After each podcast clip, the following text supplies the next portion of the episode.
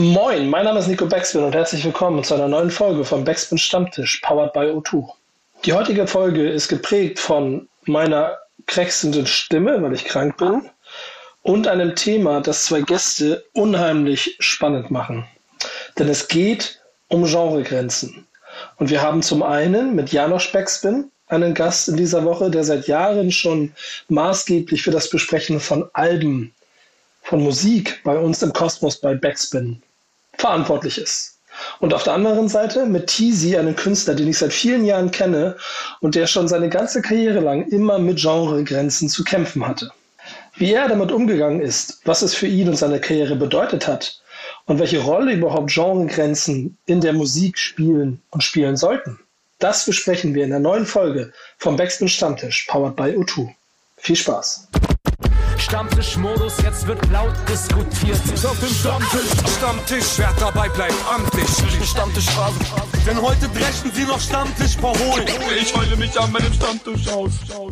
Schöne Runde heute hier und ich wünschte, mir wird es besser gehen. Äh, aber ich habe Hoffnung, dass es eher eine Runde ist, in der ich viel zuhören kann, denn wir haben Gäste dabei, die dafür sorgen werden, dass hier viel geredet wird, da bin ich mir ziemlich sicher. Also erst einmal von mir noch Moin und schön, dass ihr alle dabei seid. Und Yannick, danke fürs Organisieren, denn wir sind äh, einen Tag später als sonst in der Produktion, was an meinem Gesundheitszustand liegt. Danke dafür. Du, Nico, gar kein Problem, sehr gerne. Ähm, gute Besserung an dieser Stelle. Ich hoffe, danke. du kommst durch. Ja, also bisher ja, was, was mir fehlt, ist Stimme. Das merkt ihr auch. Und äh, dafür braucht man halt Gäste, die reden. Und wir haben, äh, so fange ich in der Reihenfolge mal ein, in unserem Haus jemanden, der seit vielen Jahren bei uns schon für Musikgenre äh, äh, Betrachtungen steht, der, glaube ich, auch das größte, ich würde mich so weit aus dem Fenster lesen, kannst du gleich was dazu sagen, aber vielleicht das größte Fachwissen hat, was Musik im Ganzen betrifft, im Backspin Kosmos. Ähm, und mein lieber Yannick, äh, eigentlich namenstechnisch dein Vorgänger als Yannick Backspin, weil er das nämlich schon ein paar Jahre war, hat den Namen aber dir abgetreten. Danke, danke. Ähm, und heißt ab jetzt Janosch Backspin. Schön, Janosch, dass du dabei bist. Hallo. Ähm, Im Album des Monats weiterhin Yannick, aber ich glaube, damit das heute nicht für zu viel Durcheinander sorgt, machen wir das mit Spitznamen. Ähm, ja, genau. Ich, ich würde es dort aber auch langsam einführen. Vielleicht auch mit einer Ankündigung und sowas alles. Irgendwann, ja. irgendwann mach, machen wir dann Trademark draus. Wir probieren das aus. Danke für die liebe Anmoderation. Ja. Aber es ist wirklich so. Es gibt, ich habe das hier von einem Vorgespräch schon erzählt, immer so Situationen in unserer allumfassenden Backspin-WhatsApp-Gruppe, wo gefühlt 100 Menschen drin sind, die alle was mit uns zu tun haben, wo du dann immer mit irgendwelchen Neuigkeiten von Albentiteln kommst und Künstlern und sagst, krass, das hat ja das ganze Lebenswerk verändert. Und ich immer denke, wer ist das? So, ab und zu klicke ich mal drauf und dann kommen da auch mal Sachen so dabei raus. So, ich glaube sogar, du bist einer derjenigen, die schon vor einem Jahr oder so mir Griselda, das ganze Griselda-Thema ein bisschen näher gebracht haben. Da war es aber einfach, weil ich theoretisch nah dran war. So, aber ähm, du bist heute genau dafür da, um über diese Genre ganz zu sprechen. Wir haben aber noch einen Gast, der mir sehr wichtig ist. Denn wir kennen uns auch schon viele, viele Jahre und ich habe das Gefühl, in dieser Zeit hat er auch in sehr vielen Situationen auch hier und da mal mit diesen Genregrenzen kämpfen müssen, in welcher Form auch immer. Wir sprechen heute darüber. Tizi, schön, dass du da bist. Ja, nur eigentlich. Also, wenn es einen Genre-Grenzgänger gibt, dann ist es, glaube ich, Tizi Tones, Alter. Ja, ne? Und eigentlich wie, ist schon, dir, ja. wie ist es dir über die Jahre damit ergangen? Zehn Jahre Kampf gegen Genregrenzen?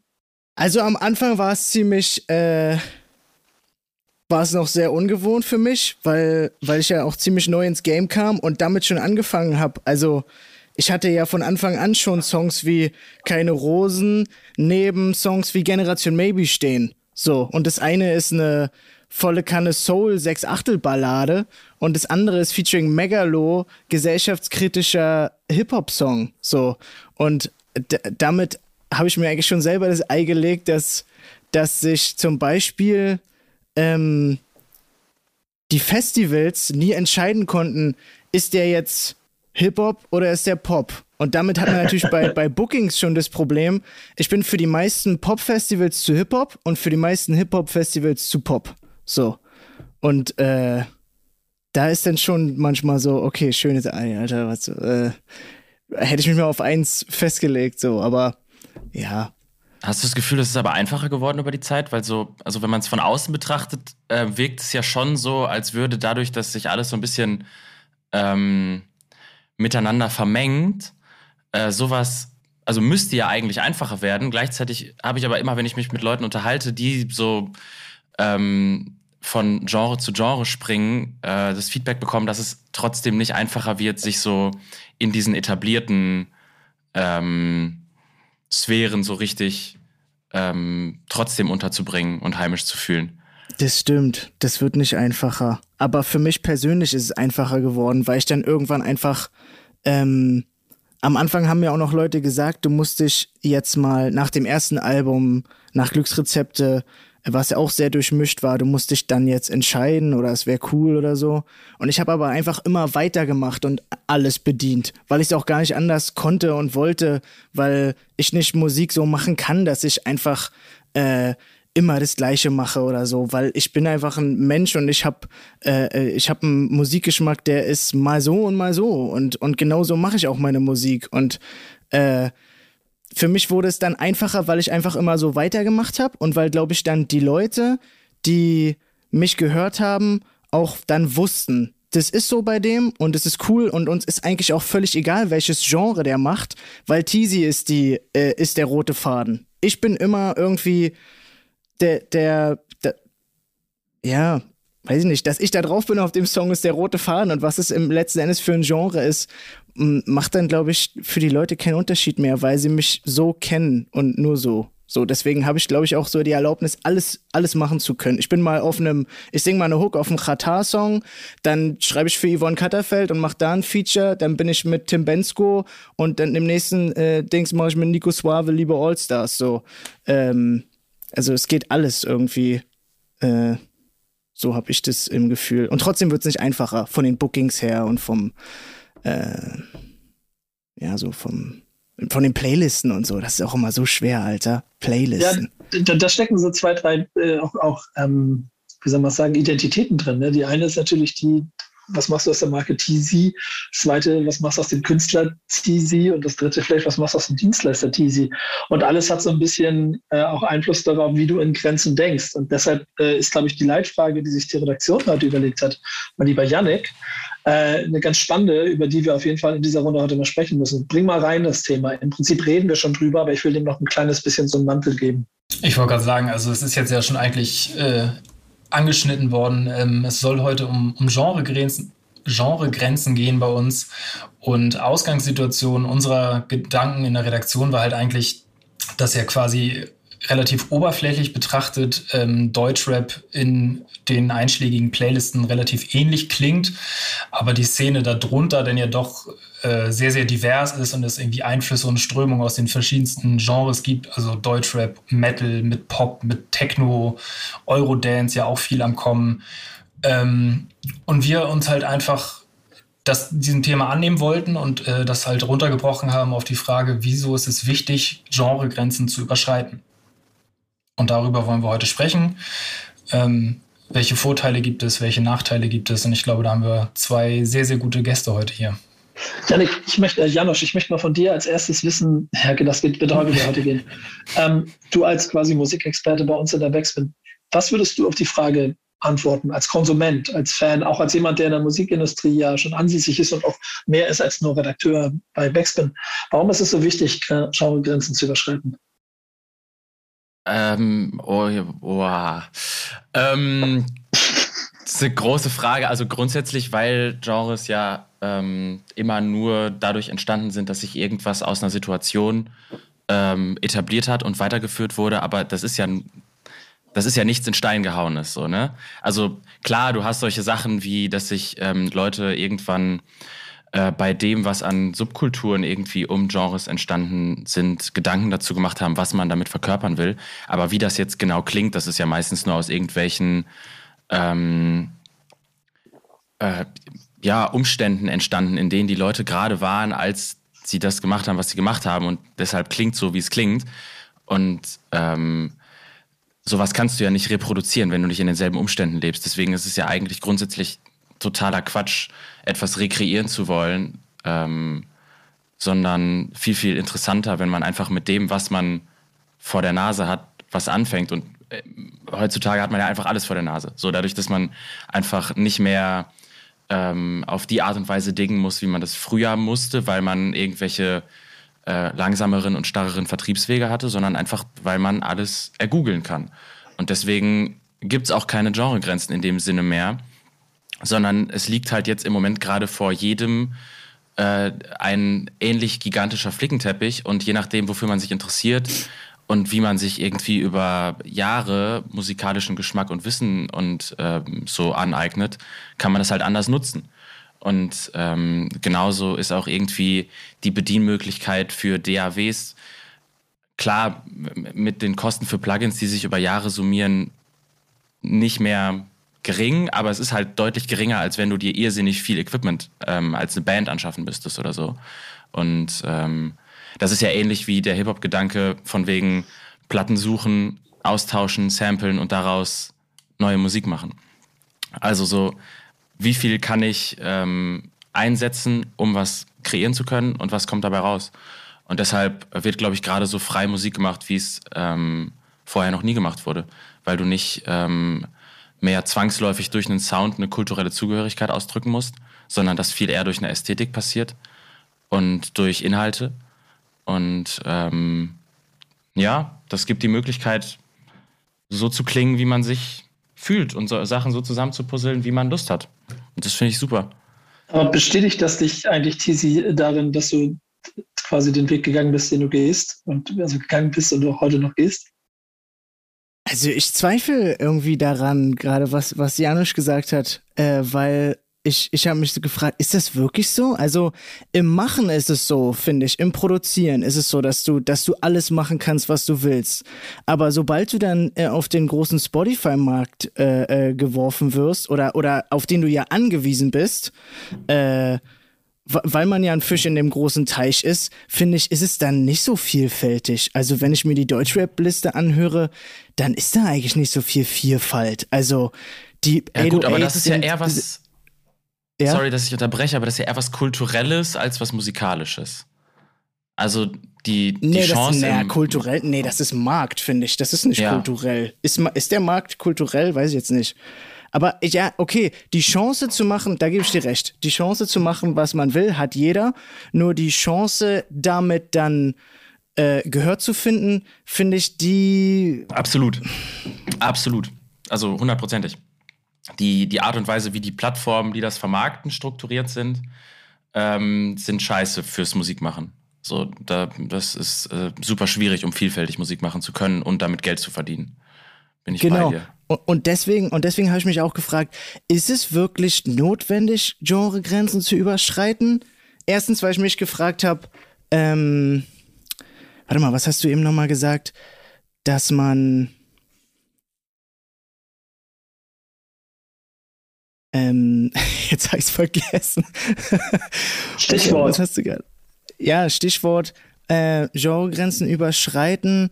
Und ist es wirklich so wichtig? Weil man ja nicht wirklich dafür belohnt wird. So, vom, vom, ja, vom Konsumenten oder auch vom Markt oder so. Ich weiß es nicht. Eigentlich wird man doch jetzt gerade im Moment eher dafür belohnt, wenn man Musik nach Schablone macht. Zwei Verse, zwei Hooks, schnell raus, so.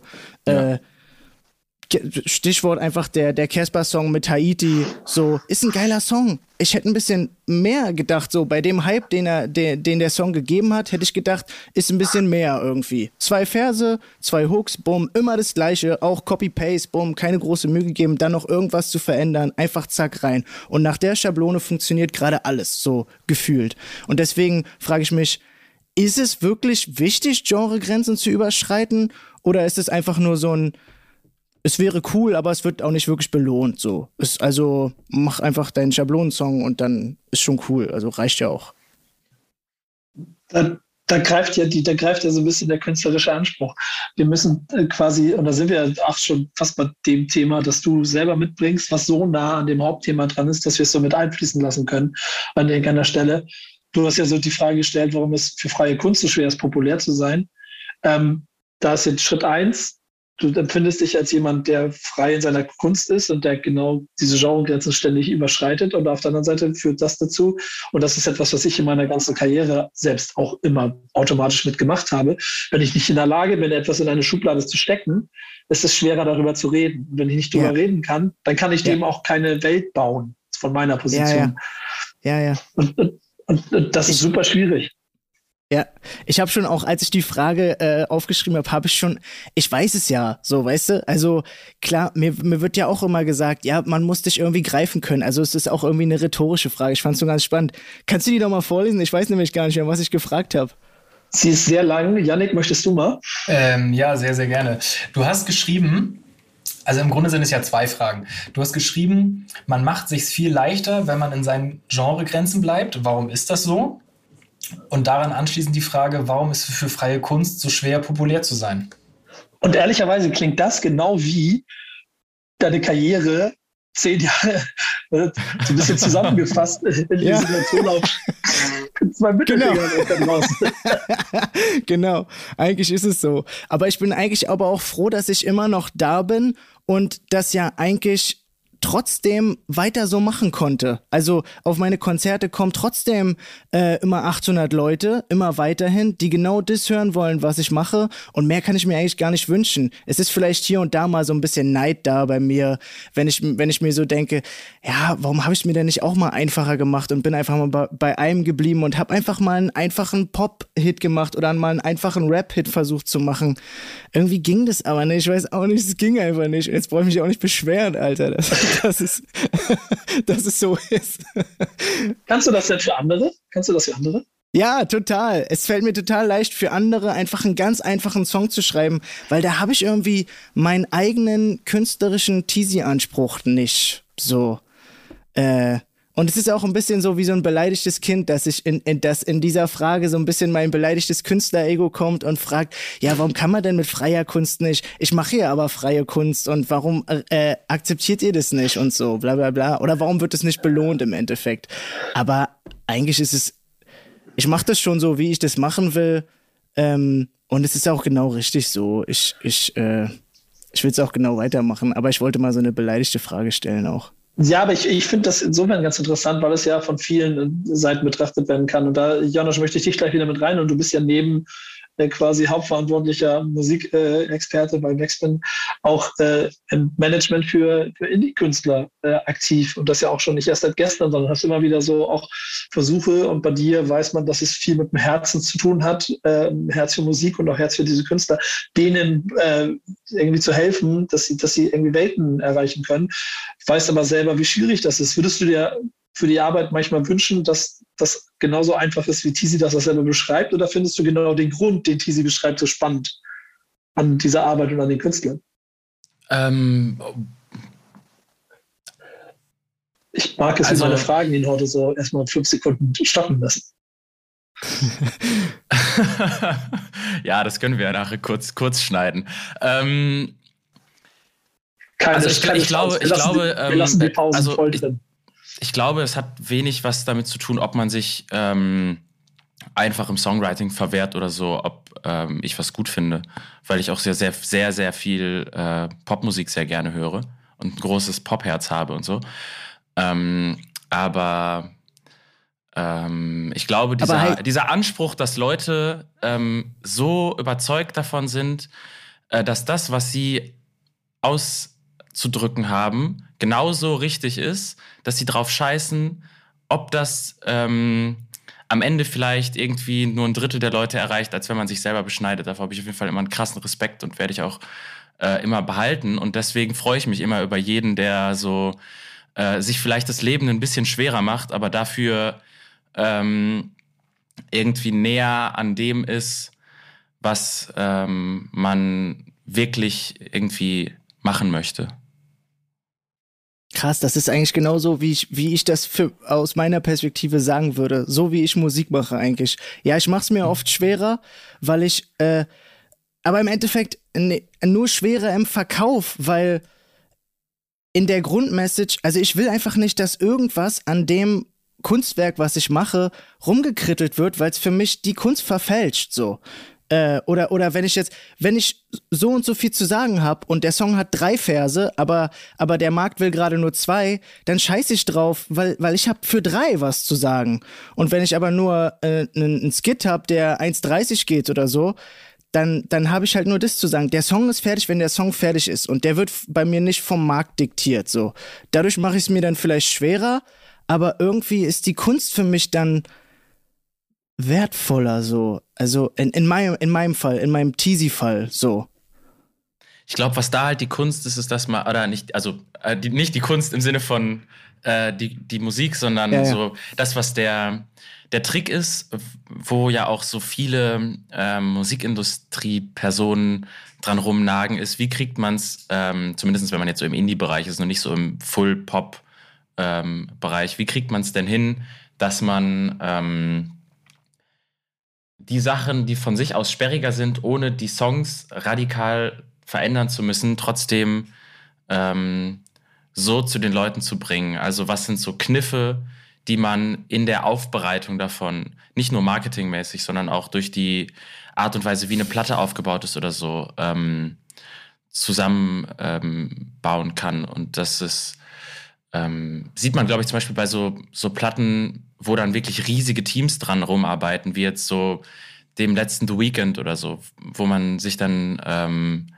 anschauen kann, dass da irgendwie so eine, ähm, ja, ähm, eine Entität versucht wird zu schaffen, die als solche wahrgenommen werden soll, aber die in der Art und Weise, wie es veröffentlicht wird, dann immer noch hier und da so zerstückelt wird, dass man einen etwas einfacheren Einstieg da rein bekommt, als wenn man nur so einen Zwei-Stunden-Brecher vor die ähm, Füße geworfen bekommt und einfach ähm, äh, gesagt bekommt, so, das ist es jetzt, ähm, lebt damit. So, Können also, wir mal aber kurz, wo kommt denn dieser Standard überhaupt her? Wo, wo, wo, wo kommt dieses, dieser Richtwert überhaupt her? Dieses, sagen wir mal, äh, zwei Verse und zwei, äh, zwei Hooks und so weiter, wonach man sich richtet. Warum ist es, warum ist es überhaupt so schwer, sich auf was einzulassen, was, was nicht so ist wie der Standard? Oder, also ich finde auch immer so, diese, ähm, ich habe auch viel so mit meinem ehemaligen Management immer rumdiskutiert, mit, mit Markus Ernst und Philipp Kitsune. Äh, und äh, dann über auch so Radio und was im Radio funktioniert und so. Und da war dann auch immer so die, die Ansage, ja, das ist im Radio halt so. Und da, das Radio will das so und bla bla bla. Und dann, ich denke immer so, ja, aber das Radio, es wirkt mir immer so, als, als wenn man den, den Leuten draußen, also die Kuratoren gestehen, den Konsumenten, die äh, ähm, die Intellektualität nicht zu, dass sie verstehen könnten, was der Künstler meint. Man muss den Leuten schon vorservieren und das beschneiden, weil man denkt, die Leute sind dumm. Die raffen das nicht. Deswegen muss das zwei Verse haben und das entscheidet aber nicht der Konsument, sondern das entscheidet der Radiotyp oder der, der Spotify-Typ, dass das so ist. Das finde ich blöde einfach. Also, das regt mich ähm, auf, Alter. Ja, voll. Da, da steckt etwas, worüber jemand drin, was ich hier nochmal in den Raum werfen wollte, so ein Bewusstsein darüber, und wir sind alle auch mit diesen Künstlern groß geworden, egal in welcher Epoche, die quasi dadurch, dass sie Genregrenzen gesprengt haben, ähm, wieder also neue Felder eröffnet haben, auf denen sie dann sehr erfolgreich gewesen sind. Selbst wenn wir in Anführungsstrichen Weltmusik mal kleine Deutschland, Deutschrap gucken, haben wir mit Crow. Das so ist, ja, ist ja überhaupt kein kleiner Markt. Also wenn du so ja. auf den globalen Markt schaust, dann sind die Zahlen, die deutsche Leute, die wirklich groß sind, machen schon krass. So, das darf man ja nicht vergessen dabei. Je nachdem wie, aber grundsätzlich ja. Ähm, es ist auf jeden Fall ein sehr wichtiger Markt, das, das, da hast du vollkommen recht. Aber trotzdem ist er sprachlich begrenzt. Ähm, wenn man den Dachmarkt sich anguckt, ähm, so, ich will nur kurz wieder auf diese Sache zurücksprechen, dass wir im Prinzip immer, und das geht bei, keine Ahnung, Freundeskreis Beginner los, bei, bei Argo Berlin, dann mit, mit äh, Materia Casper, mit, mit Crow, ähm, überall wurden Genregrenzen gesprengt und ähm, ein Markt wurde verändert ähm, und entsprechend gegen jede Konvention und alles, was vorher nicht ging, hat man auf einmal äh, Superstars produziert. Und ich habe das Gefühl, dass irgendwie im Zusammenhang mit der noch härteren Digitalisierung, Schrägstrich Spotify Streaming-Anbieter, dass es da auf einmal aufgehört hat, weil man an irgendeiner Stelle klarer ausrechnen konnte, was theoretisch funktioniert. Oder, oder, oder, mhm. oder wie seht ihr das? Du musst mal bei Spotify in die Suchleiste, ich glaube, Recommended for You oder so eingeben. Ähm, und dann bekommst du ähm, eine Liste von absurd vielen ähm, Algorithmus-Playlisten, die auf deinem Musikgeschmack quasi perfektioniert wurden.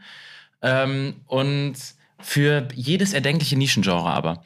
Also das ist bescheuert. Das ist, also ich habe mir das bei mir mal angeschaut. Das sind die langweiligsten Playlists der Welt. Ich würde mir das niemals anhören. Ähm, aber das ist ja genau das. Also, dass dir schon quasi ungefähr jetzt vorhergesagt werden kann, ja, das hast du letztes Jahr gut gefunden, dann könntest du jetzt dieses Jahr das, was genauso immer noch klingt oder vielleicht nur so, so, so einen kleinen Schritt nach vorne macht, auch gut finden. Ähm, das ist ja schon eine gruselige, kuriose ähm, Veränderung. Ja, aber, es wird, es aber, ja aber, immer mehr dieser Art. Also, ja, aber warte mal, warte mal. Der Unterschied zu früher ist doch aber nicht der, dass man dir früher gesagt hat, also man sagt dir ja heute auch nicht, was du zu hören hast. Man bietet dir nur an, was du hören kannst. Und das Konsumverhalten ist so geworden, dass es mir einfacher ist, dass ich dann einfach die Playlist laufen lasse. Früher habe ich doch trotzdem nicht angefangen, Metal zu hören, nur weil ich einen Song gut fand. Und bin Ja, die dann Fläche, auf der, auf der etwas angeboten wird, ist einfach viel breiter geworden, weil du jetzt so Plattformen hast, auf denen alles stattfindet und nicht mehr ähm, große, aber in ihren ähm, Kapazitäten, worüber sie berichten können, begrenzte Institutionen wie öffentlich-rechtliches Radio oder so, das eine irre Reichweite hat und das natürlich auch irgendwie an, an Macht verloren hat dadurch, wie Stars entstehen in Deutschland über die letzte Zeit, weil das halt alles viel breiter geworden ist und dafür aber nicht mehr so konzentriert in einzelnen äh, Genrebereichen. Natürlich immer noch mit so Modus Mio oder Spo solchen Spotify-Playlists ist da natürlich eine krasse Konzentration darauf. Ähm, aber die ist für Hip-Hop und die ist weniger so für diese ähm, sowas wie dann eins live zum Beispiel im, im Großwerden von Casper für eine Rolle mitgespielt hat. So mit allen möglichen Radiokonzerten und was weiß ich nicht, die mit Sicherheit ähm, eine wichtige Rolle dafür waren, dass das auf diese ähm, auf dieses Level gekommen ist, wo das so einen gesamtgesellschaftlichen Impact bekommen hat, den du brauchst, um die Langsess Arena ausverkaufen zu können. Ja, Punkt, hundertprozentig. Ich bleibe in dem Kern, aber bei diesem, bei diesem Unterschied zu, dass man ja im Zweifel immer ein, irgendwas hatte, was einen schon gelenkt und geleitet hat. Sei es der ganz, ganz früher der Plattendealer, wo die Platten in der richtigen Reihenfolge standen, oder ein paar mehr davon oder an den größten Auslegepunkten. Radio sorgt dafür. Und eigentlich macht Spotify oder die Streamingdienste ja heute nichts anderes. Und ähm, ich glaube, das Konsumverhalten ist eher das, was dazu führt, dass wir auf der anderen Seite Probleme kriegen. Ausschüttungen und die Gerechtigkeit des Systems, das sind auch wieder ganz andere Themen, über die man diskutieren kann. Ne? Das ist jetzt ja quasi die perfekte Überleitung, wo wir jetzt beim Thema Spotify sind. Oh, welch Wunder. Unsere, welch Wunder. Unsere News der Woche. Wir haben ja jedes, jedes Mal eine News der Woche dabei. Ähm, und es ist, ich weiß nicht, ob ihr es mitbekommen habt in den letzten Tagen, es ist ja so ein bisschen äh, ein, eine Art Widerstand gegen Spotifys, Play, Spotifys Playlistenpolitik, sehr schweres Wort, ähm, entstanden. Auslöser des Ganzen war ein Song von äh, Farid Bang, Majo und Kollega, breiter als drei Türsteher, der auf YouTube Platz 1 gegangen ist und in der Modus Mio Playlist nur auf äh, Platz 20 irgendwie rum platziert war.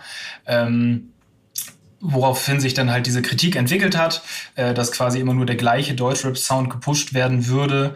Ähm, und ja, inzwischen haben sich halt weitere, weitere Größen angeschlossen. Sinan G, Contra K, Manuelsen, Katja Krasavice, Flair haben sich alle zu Wort gemeldet und äh, das quasi kritisiert. Und dann würde mich mal interessieren, weil diese Kritik kommt ja schon aus einer, ja, ich sag mal, doch sehr gleich, nicht böse gemeint, aber gleich klingenden Ecke. Aber wenn jetzt so jemand wie Teasy hier im Podcast sitzt, der dann doch sehr, sehr andere Musik macht, deine Meinung dazu?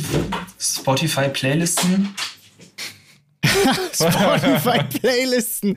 Da lache ich ganz laut, Alter. Spotify-Playlisten, Teasy. Ähm, also ich freue mich, wenn ich eine hab, ne? So, äh, die letzten äh, Releases war ich auch wieder in, ich glaube, Deutschrap brandneu oder so drinne und Apple Music featuret mich auch immer. Aber normalerweise habe ich da jetzt nicht so viele. Weiß ich auch nicht warum. Keine Ahnung. äh, Playlisten. Ja, ist ein komisches Game. Man muss immer so hoffen und man sitzt dann immer so da am Release-Tag und fragt sich und wenn man drin ist, freut man sich und wenn nicht, dann denkt man, hä, warum denn nicht? Was soll das? Aber ist das ein Ähm, Unterschied zu den Gesprächen mit den Radiopromotern von früher? Habe ich ja nie gehabt, keine Ahnung. Achso, du meinst jetzt, äh, Ja.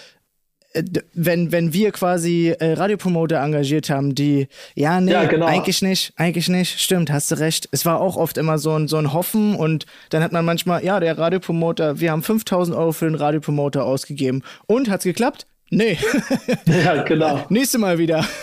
Und, und hast, du schon, 5000 hast, du schon Euro mal, hast du schon mal ein 10.000 Euro Video für MTV produziert, das du dann da abgegeben hast und das dann nicht in Rotation gegangen ist? Nee, das habe ich noch nicht. Alles, also da kommt wieder mein grauer Bart durch. Ich habe alles erlebt. Ich saß auch mit Künstlern an so vielen Stellen und habe auch so, so viele äh, Entscheiderlücken gehabt, die immer dafür sorgen, dass man ähm, quasi nicht weiterkommt, nur weil eine Person oder bestimmte, der, das du schon vorhin gesagt hast, Janusz, der, der Musikchef von Radio 1 ist auf jeden Fall immer noch ein sehr mächtiger Mann im Radio-Business. Und das war früher der Entscheider bei MTV genauso und so weiter und so fort. Und heute sind es halt die, diese Playlisten-Kurateure. Ähm, ich kann aber das, das, das, das Grundrauschen oder das Grundproblem kann ich irgendwie voll verstehen.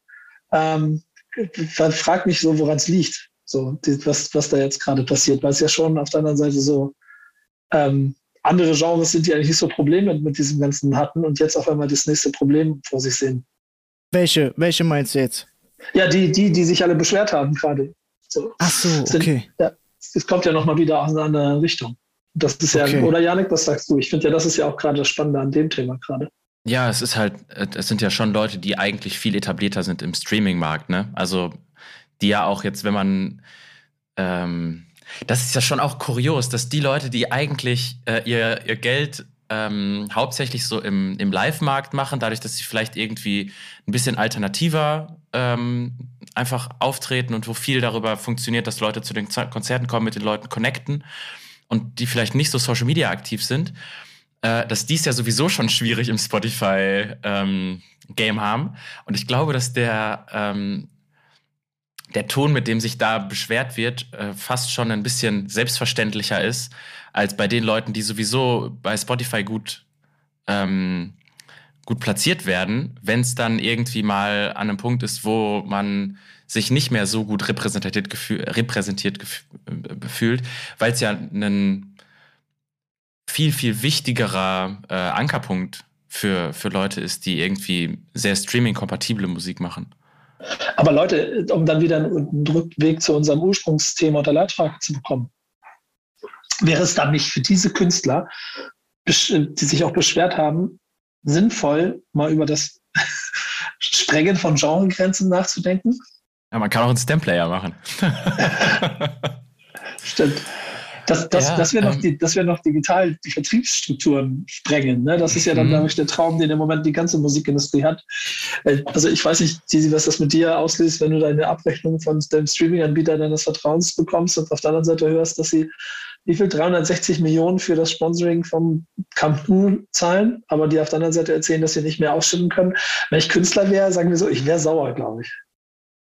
Ja, na, zumindest Verwunderung irgendwie. Also, ähm, man sieht ja auch so wenig durch irgendwie. Ich krieg immer so lange Listen noch von, von, von Chimperator, weil ja Großteil meiner Alben über Chimp rausgekommen sind.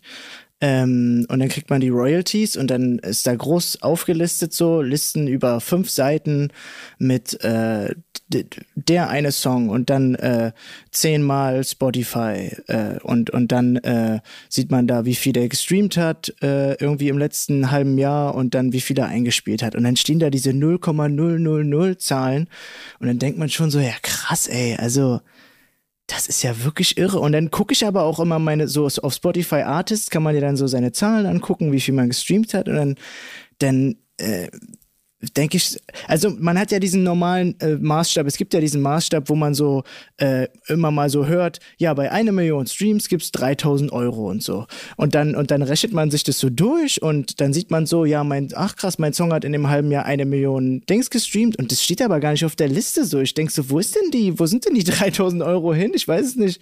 Wo gehen die hin? Also, ähm, es ist alles sehr, sehr kompliziert. Es ist fast so ein bisschen wie, es ist so eine riesige Bü Bürokratie, dass ich da selber überhaupt nicht, ich sehe nicht durch. So, es ist einfach wie so eine eigene Welt für sich. Es ist halt ein Markt, ne? Ich habe auch gerade, wo wir darüber geredet haben, über Kunst und, und Spotify, eigentlich ist es nicht Kunst. Das ist, es ist ein Markt. So. Musik ist Musik und, und was davon in den Markt passt, ist, das ist dann halt zur Hälfte auch ein Markt. So. Und vielleicht ist dann die, die, die Kunstdebatte auch so ein bisschen müßig, weil, es einfach dann gar nicht da, da reingehört, so, weil es halt eine, ein Produkt ist, so.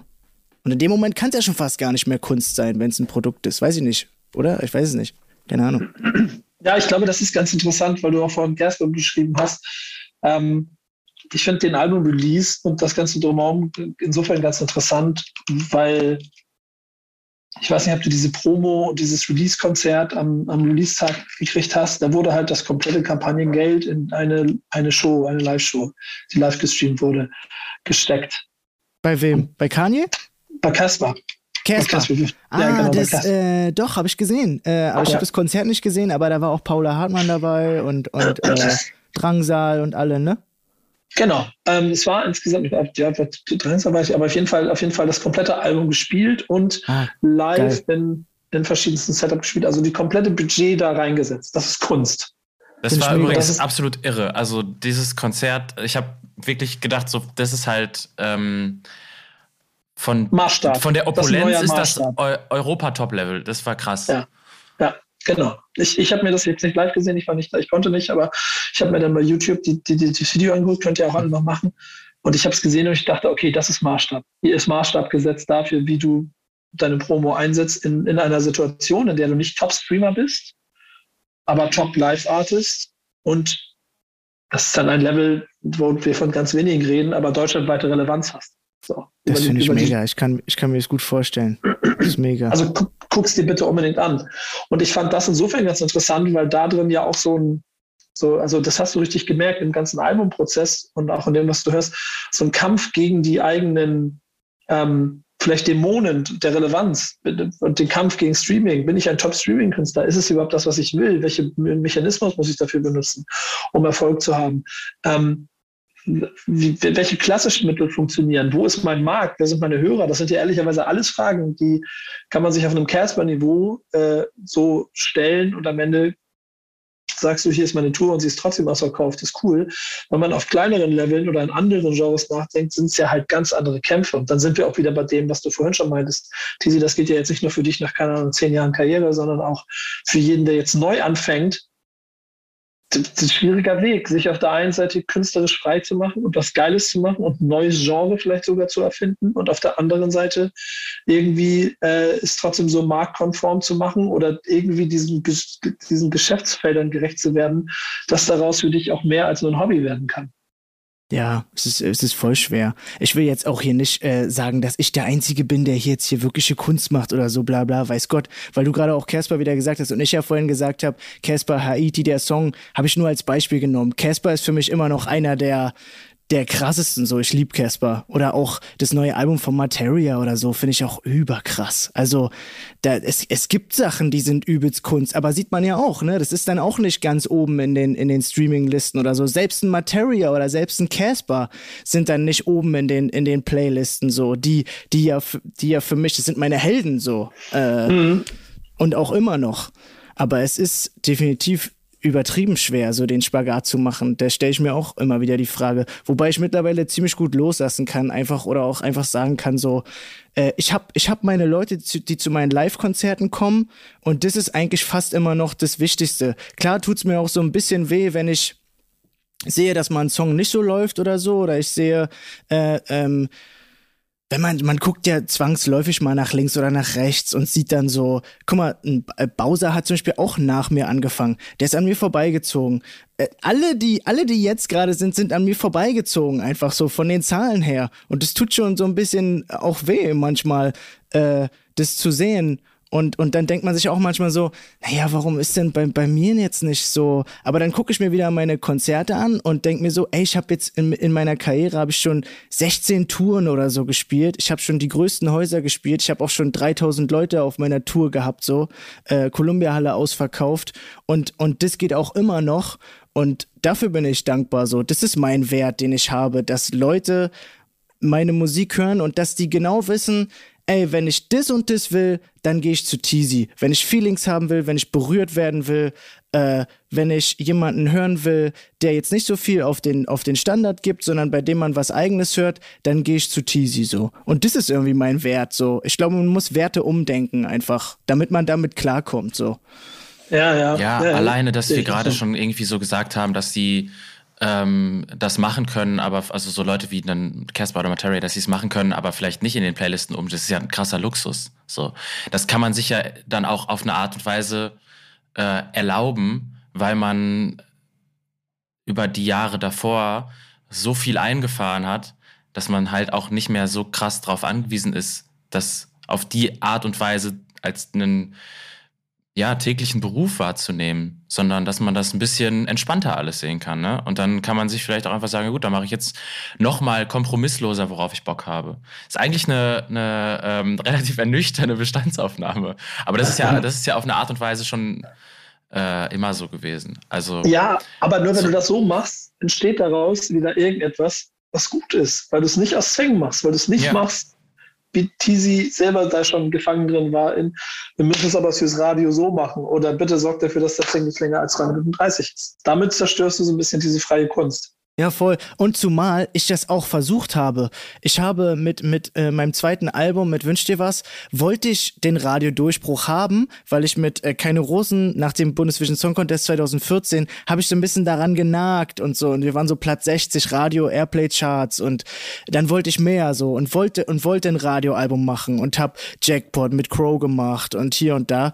Und, und es hat nicht geklappt. So. Und dann war ich übelst ernüchtert und, und hatte Burnout danach und so, weil ich, weil ich es so wollte wollte und, und so viel reingesteckt habe, so viel Energie und dann gemerkt habe, ja scheiße, am Ende bin ich nicht am Hebel, sondern äh, die, Zu die Zuhörer so. Und wenn die sagen, na, dein Hit äh, ist aber keiner, den du gedacht hast, ja, dann ist er halt keiner so. Und, und deswegen kann man auch getrost sich zurücklehnen, einfach das machen, worauf man Bock hat. Und ja, wenn man Glück hat, ist irgendwann mal was dabei, was, was, was den großen Zeitgeist trifft. Und wenn nicht, dann macht man halt weiter seine, seine Mucke und, und hat seine Leute, die zu deinen Konzerten kommen, so. Also ist jetzt auch nicht, ist jetzt auch kein Problem. Janosch, cool. Janosch glaubst du, dass ähm, Dorf-Saufrap ähm, irgendwann wieder große Erfolge feiern wird, um mal dein Thema hier mit reinzubringen? Gibt es dafür, gibt es dafür auch schon eine personalisierte Playlist bei Spotify für dich? Äh, ich weiß oh, es wahrscheinlich schon. Und die wichtige ähm, nächste Frage: Ist das ein Genre, vor dem Cheesy Angst haben muss, dass es an ihn vorbeizieht? ja, aber ist doch schon. Finchy, Finchy ist doch schon lange vorbeigezogen, Alter. Ja. Ich wollte gerade sagen, also die Dorf-Sauf-Raps, das ist, das ist Zitat Janosch. Das habe ich mir gerade nicht ausgedacht. Ja, ich, ich hab's, ich hab's, ich hab's heute Morgen ähm, bei der Arbeit ins Handy gehackt, ähm, ohne mir so wirklich viele Gedanken über die, über die, Formulierung zu machen. ähm, aber Auslöser dafür ist, äh, ich lebe in Köln und hier war Karneval ähm, vor kurzem und ich habe mitbekommen, dass auf der äh, offiziellen Compilation ähm, Karnevalshits 2022 von Universal ähm, die 102 Boys mit drauf waren. Und das hat einfach, es hat einen Error, es hat einen krassen Error ausgelöst. Und ähm, irgendwie bin ich dann so in diese Bubble reingerutscht. Ähm, dass es ähm, zum Beispiel gerade im Moment in Bayern so Leute wie Dream oder Säftig gibt, die bayerischen Party-Rap machen. Dream bezeichnet sich als so der erste Schlager-Rapper Deutschlands, der dann wirklich auch so ähm, Text, ähm, also die Art und Weise zu texten äh, und so gewisse Bildsprache aus dem Schlager sich nimmt und das aber halt ähm, in Rap-Texte packt und das aber nochmal irgendwie jetzt zum Beispiel mit so Pop-Punk-Gitarren oder so zusammen. Also äh, sehr viele Sachen, die gerade im Moment gut funktionieren, aber auf eine weirde Art und Weise. Oder so Seftig hat diesen Bayerisch-Drip gemacht, der rappt dann auf Mundart, aber auf Trap-Beats. ähm, und, und halt aber tatsächlich über so äh, Oktoberfest-Vibe saufen. Ähm, und das ist so ein bisschen etwas, was, von dem ich das Gefühl hatte, was so durch dieses ähm, dass in den, in den letzten, ich sag mal so vier Jahren ungefähr in Deutschrap so ein bisschen ähm, eine großstädtische Coolness, so ein bisschen den Takt und den Ton angegeben haben, bei vielem, was irgendwie on Vogue ist. Und das sind Leute, die gerade auch so ein bisschen aus dem Nichts kommen und mit, ähm, mit so Songs, die nach einem sehr deutschen Erfolgsrezept funktionieren. Also so dieses äh, Bierbank, Saufen, Maß trinken, Dorfkultur. Ähm, irgendwie Millionen Klicks machen. Also in sehr hohen Bereichen zum Teil. Und ähm, ja, ich finde das irgendwie faszinierend, weil ja so Leute wie die 102 Boys oder BHZ oder auch das äh, Tiefpasskommando und so das jetzt über die Jahre schon auch gemacht haben, aber mit dieser ähm, oder jetzt in dem, im letzten Jahr auch mit ihrem Output äh, Teute Records oder Glen Gang und ähm, dass da ein ähm, ja, dass dadurch vielleicht irgendwie so Leute, ähm, die im den im Dorf über ganz ähm, viele Jahre davor von Deutschrap so eine gewisse großstädtische Coolness als das Maß der Dinge vorgelebt wurde, gemerkt haben, ach, wir können ja auch einfach dieses atzige, ähm, ein bisschen ähm, wütende, wir haben nichts zu tun, ähm, Punk-Lifestyle-Ding ähm, in unserer Lebensrealität äh, zu Musik machen. Und die rappen jetzt halt von einem Trecker aber halt nicht, aber halt nicht auf so richtig dumm ironisch, sondern es wirkt häufig so, als, wär, als würden die sich nicht zu ernst nehmen, aber die machen das schon ernsthaft. Und also, ähm, das, das finde ich irgendwie mich, faszinierend. Das hört sich für mich ein bisschen immer noch an wie immer noch ein wenig ein Vermächtnis von Moneyboy. Also so, weil, nee, jetzt auf, auf ja. eine coole Art und Weise. Ja. Weil ich finde, der hat so ein bisschen salonfähig gemacht, auch wenn es am, am Anfang wird ja immer irgendwas, was neu ist, wird ja erstmal belächelt. Man ja. macht sich erstmal lustig und der, ah, was für ein Idiot und so. Und dann merkt man aber so, wie das nach und nach andere auch machen, so dieses über belanglose Sachen rappen und über den Drip und über den, und er, er rappt aber auch über so alltäglich, ich hau das Chicken in den Steamer und bliblablub so, was früher halt, und ich, ich balle, ich bin am, im Park im Ballen und so. Äh, und jetzt wird ja auch viel über, äh, manchmal höre ich so in die, in die Listen rein und höre dann so die ganz jungschen äh, 10, 10, 90, 11 oder so. die mit dem Durstlöcher. Ja. Genau, 01090. Und, und dann, äh, dann hört man so, und eigentlich geht es ja nur um, es wird in jedem Lied beschrieben, wie man chillt am besten. Also ja. es ist im Park oder, oder auf der Bank oder dann ist man im Hauseingang und man, man hat die OCBs, man hat ein Dü Dübel am Brennen und man hat irgendein Getränk so, auch mal sieben Gün Ayran oder Durstlöcher oder ich habe die Sprite mit äh, Didede gemischt, dann trage ich, was ich trage so äh, und mit wem ich bin so. Und eigentlich geht es auch gar nicht mehr darum, wo man ist, ähm, sondern man kann auch ein totales Milchgesicht sein. Man muss auch nicht mehr hart sein, um zu erzählen, wo man ist oder wer man ist, sondern man kann jetzt einfach so gefühlt dazu stehen, so, weil man hängt mit seinen Homies und ist irgendwie cool. Oder BH, BHZ, ne? Ja. Die sind auch, die sind auch geil. Die haben mal so eine Session auf dem Dach gemacht äh, in Berlin. Ja, das, das fand krass. ich mega. Die haben das dann live gespielt und dann, da ging es wirklich anderthalb Stunden nur darum, wie man am besten chillt. So einfach. äh, das ist irre. Und ja, und das hört sich für mich immer noch ein bisschen nach, als, als hätte Moneyboy das so salonfähig gemacht, dass man das darf. Das finde ich ganz geil. So einfach zu erzählen, wie man chillt und äh, man muss dafür auch nicht besonders hart sein, sondern man kann das jetzt einfach erzählen. So finde ich ganz ich glaub, geil. Ja, da geht's, da geht's in erster Linie darum, dass man äh, authentisch ist in dem, was man erzählt, so ein bisschen, ne? Ja, und richtig, ja. Dass man halt einfach so aus, das ist halt, das ist ja sehr momentane Musik, so, ne? Du hörst ja daran, ja. wie die, also was die Texten und so, dass das halt einfach so, der ist so ins Studio, es ist so dieser, ähm, bisschen wie bei Future, der kommt ins Studio und der rappt darüber, was er anhat, weil er es halt gerade anhat, so. Und dann, ja. dann ist das so der Song. Ähm, ja. Und dadurch wird dann so ein bisschen ähm, mehr die Person zur Kunst, als dass das der, oder zur Kunst, also ne, du, du kreierst ja eine Kunstfigur aus dem, wie du halt bist. Äh, und das ist das, warum Leute zuhören. Und ähm, nicht so sehr der Song selber. Also dadurch hat sich ja einfach Songwriting grundsätzlich verändert in dem, was Leute gerne hören. Viele Fragen und Gedanken. Ich muss mal versuchen, ob ich das schnell sortiert kriege. Das, das, weil das so viele Sachen sind, die ich total spannend finde. Das eine ist die Art und Weise der, des, des Songwritings, vollkommen richtig. Das lasse ich mal kurz nebenan. Ähm, ich habe so ein paar Gedanken zu dem, zu diesem, zu diesem, zu diesem Phänomen, das du jetzt als Thema hier mit reingemacht hast, weil das ja im Prinzip also eine logische Konsequenz ist aus. Es braucht immer Antithesen, damit sich etwas weiterentwickelt. Das haben wir im Deutschrap immer so gehabt. Das, das ist auch immer, finde ich, dann super Blaupause für den Rest des Marktes. Ähm, und das ist ja nichts anderes als irgendwie ja. uncool cool machen. Irgendwie. Ja. Und, und in die hinterste Ecke cool machen. Und das funktioniert ja dann, wenn du dadurch Identifikationsfläche schaffst. Und das schaffst du ja, weil es halt Millionen von Arzten in Dörfern gibt, die halt dann nicht mehr die 187 Bauchtasche brauchen, um cool zu sein, sondern halt auch sagen können, Essling repräsent. Ähm, ja. das ist geil. ja, und das, das, das ist total geil daran. Ich habe da aber noch eine, eine Genrefrage, weil ähm, ich glaube, es braucht das Momentum dafür, denn ich erinnere gerne immer wieder an die Schwarzwald-Hustlers, die die es schon seit glaube ich, 10, 15 Jahren gibt, die auch Mundart gerappt haben und halt Schwarzwald-Hustlers waren. Dann könnt ihr sie gerne mal googeln. Versucht sie, versucht sie mal richtig zu schreiben. Das wird schon schwierig genug. Ähm, die definitiv, aber damals, sie haben schon uncool in cool gemacht, aber es war noch nicht Zeit, dass man uncool cool fand.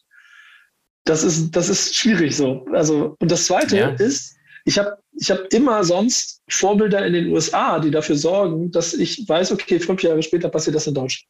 Zwei Jahre später passiert das in Deutschland. Wir sind ja mittlerweile im Zyklus manchmal viel, viel schneller. Ne? Schöne Grüße an Rumor, der jetzt ja auch auf dem Markt ist. Ähm, ich kenn, kennt ihr noch Baba Sparks? Kennt jemand von euch Baba Sparks? Ja, gut. Ja, ja, den ich kenne ja.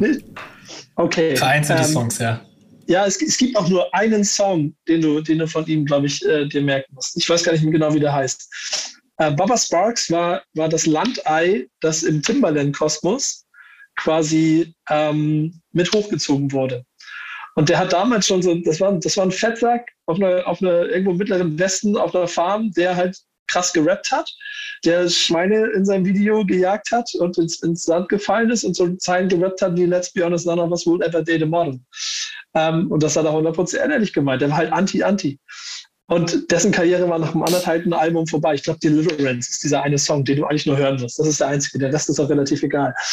Aber gibt es, und das muss jetzt vielleicht der Experte Janosch sagen, gibt es in den USA Beispiele dafür, dass, dass Midwest Rednecks auf einmal cool sind? Und ist das der Grund, warum man heute in Deutschland vielleicht auch in kleinen Hinterdorf äh, auf einmal eine Crew starten kann und es damit in die Chance schafft? Also ich glaube, dass äh, so richtig beinharte Rednecks ähm, das schon sehr schwer haben werden, alleine durch, ähm, das ist wahrscheinlich zu pauschalisierend, aber durch wie viele Leute da, ähm, nee, ich setze anders an. Ähm, also tatsächlich für das, was da jetzt passiert, gibt es keine US-amerikanischen Vorbilder, glaube ich. Alleine dadurch, dass zum Beispiel dann dieser Dream davon spricht, ein Schlagerrapper zu sein. Dass er halt ähm, versucht zu, also ähm, dass man mehr den Gedanken verinnerlicht als das, äh, als die Soundästhetik, dass man halt sagt, okay, ja gut, ich mache halt jetzt das, wo ich herkomme, so ein bisschen, ne? Den, das, wo ich herkomme. Hier lief halt, äh, seit ich, seit ich acht bin, Schlager im Bierzelt, dann mache ich das halt jetzt auch.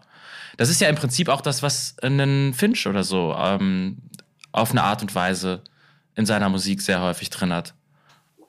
Ich habe ich hab da noch eine Brücke, die jetzt zu einem der Songs der Woche gleich kommen kann. Tisi, falls du was sagen würdest, schmeiß das gleich mit rein. Aber ich will meine Songs der Woche noch mit anbringen. Und einer davon ist von einem Künstler, der für mich, wenn mich Leute fragen, was ist denn die, die, die deutscheste Form von Deutschrap, ohne das Nationalistische daran, sondern das Kulturelle, die kulturelle mhm. Basis von dem. Was ist denn da die Kernessenz? Und dann antworte ich immer Alligator. Weil es, es geht nicht mehr näher an der, der Liedermacherkunst in Deutschland ah, mit okay. einer Musikform, die kompatibel ist für eine breite Masse, gepaart mit einem Wortwitz, den du erst auf zweiter Ebene oft verstehst, wenn du ihn überhaupt verstehen willst. Und das ist für alle was drin. Du kannst dich drüber empören, du kannst es feiern, du kannst jubeln, du kannst singen, du kannst, du kannst in die Hände hauen oder du kannst zuhören und bist auf einmal so in so tiefem Wasser. Deswegen ist übrigens mein Song der Woche. Also ich habe ich hab drei, vier ausgewählt, äh, vier dieses Mal sogar, sonst immer drei. Ähm, ich möchte ihn aber nur ganz kurz zwischendurch nochmal anbringen. Also damit ich jetzt nicht falsch, wie er heißt, muss ich ganz kurz hier hin und her schieben. Nicht adoptiert. Nicht, nicht adoptiert. adoptiert. Genau. Nicht adoptiert. In meinen Augen, also mindestens Top 3 der krassesten Vater-Kind-Songs, die es je auf Deutsch, Deutschland gegeben hat. Und da gibt es ja sehr viele, die schon Songs über ihre, ihre, ihre Kinder gemacht haben. Das Ding ist auf jeden Fall ganz groß dabei. Nur zurück dazu wieder, ich will dann wieder ins Thema rein. Der Typ ist halt Kernessenz von dem, worauf man sich einigen kann, wenn du auf Schützenfest bist, wenn du auf dem äh, Fußballverein bist, wenn du äh, in dem Lieblings 17. Bundesland Mallorca bist, wo auch immer. Und trotzdem kann er aber auch echt und authentisch sein.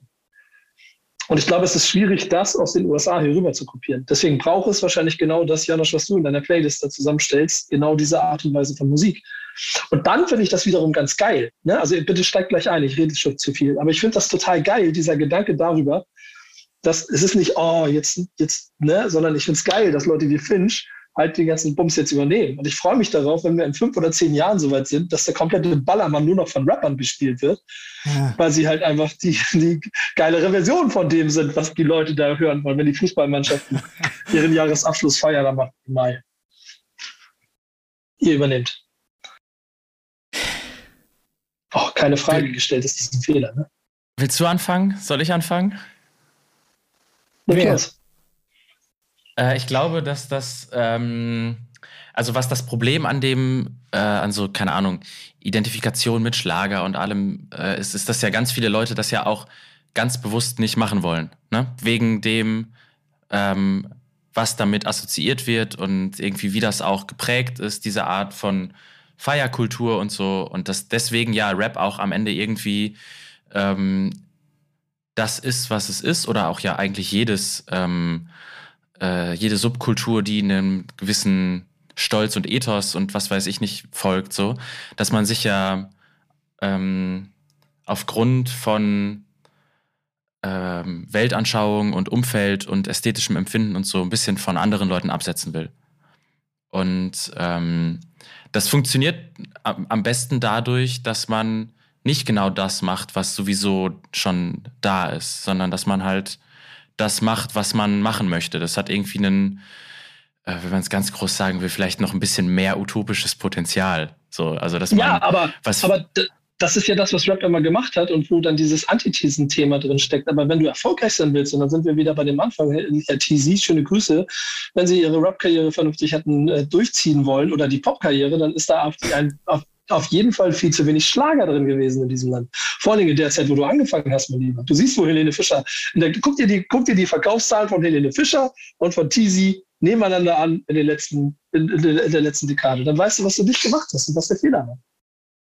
Ja, okay. Wenn es jetzt um Geld machen geht, ne?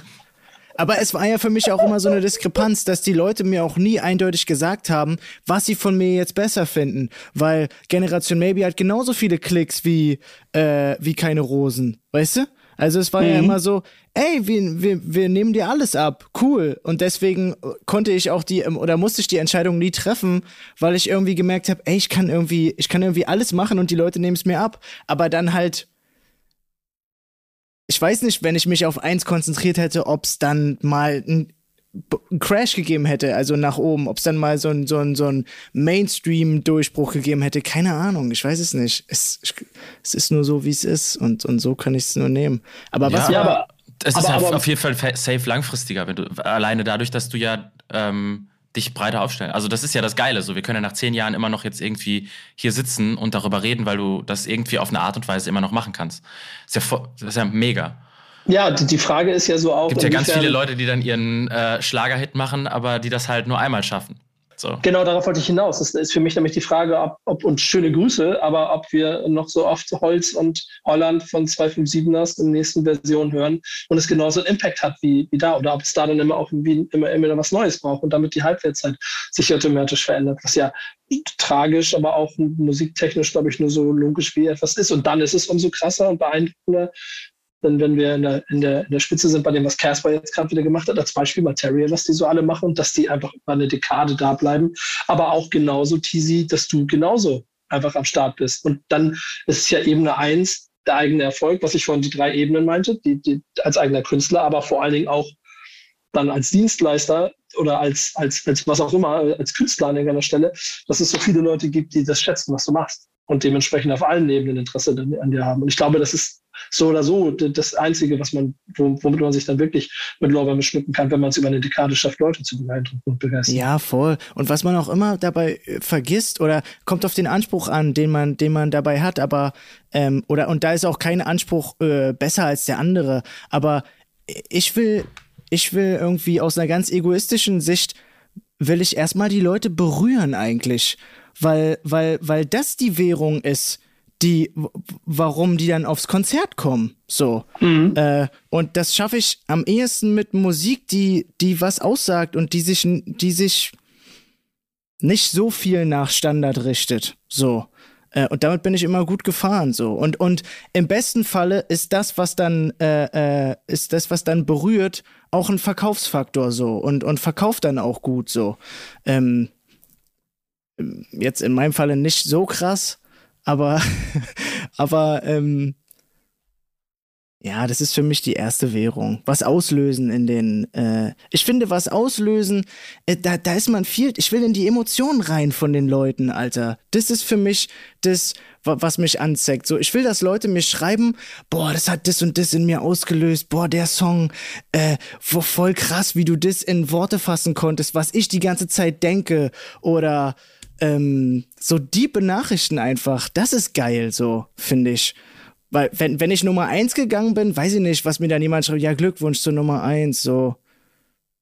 Keine Ahnung. Hey, ähm, ähm, ähm, ich weiß nicht, Janik, äh, Janosch, ob du noch großes sagen hast, bevor ich zu Janik gehe, denn ähm, du, der weiß noch, was wir noch hier auf dem Zettel haben und es sind nur noch ein paar mhm. Releases und Classics, aber ich finde, alles, was wir hier gehört haben, klingt wie so Steilvorlagen.